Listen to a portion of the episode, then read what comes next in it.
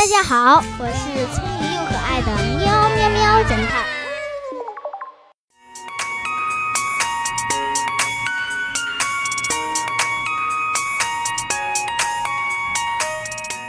谁是绑匪？有个富翁，一天正在外地谈生意，突然接到一个电话：“你儿子现在在我手上，赶紧准备两百万现金。”打包发顺丰快递，锦江路二百五十号二三五室。说完，马上挂了电话。富翁赶紧拨过去，但提示对方已关机。给家人打电话，果然儿子没在家。他再三思考，最终选择了报警。喵警官赶紧带人出动，来到了绑匪说的地址，但是很奇怪。并没有二三五这个房间，那绑匪怎么收钱呢？绑匪到底是谁呢？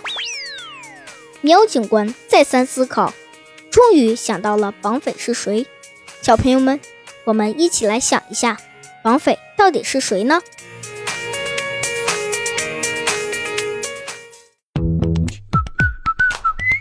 现在是答案时间。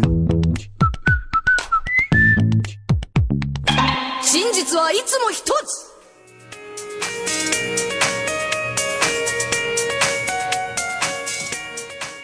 绑匪是当地的顺丰快递员，并且负责富翁家所在地的快递员也是同伙，这样就不会有其他人接触到这笔现金。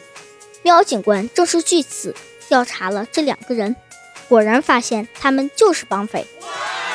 小朋友们，你想到了吗？